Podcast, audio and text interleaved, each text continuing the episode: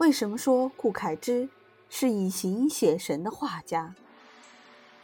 顾恺之是东晋画家，与南朝的陆探微、张曾繇合称六朝三杰。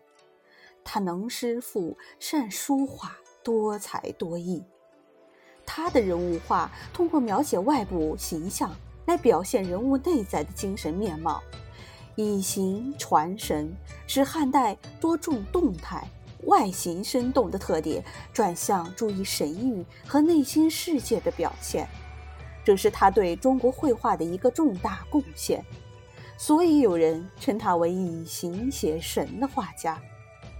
顾恺之一生创作了许多优秀作品，并有画论传世。由于年代久远，我们今天只能从唐宋人临摹的《女史箴图》《列女人质图》《洛神赋图》等名作中，感觉他传神的笔法。这些娴静端庄的人物形态、秀丽的设色以及环境布景、服饰道具的设置，无不奇古质朴。人物的描画有强烈的节奏感和运动感，十分匀和、悠缓自然。作为一代宗师，他的以形写神的画论对后世影响极大。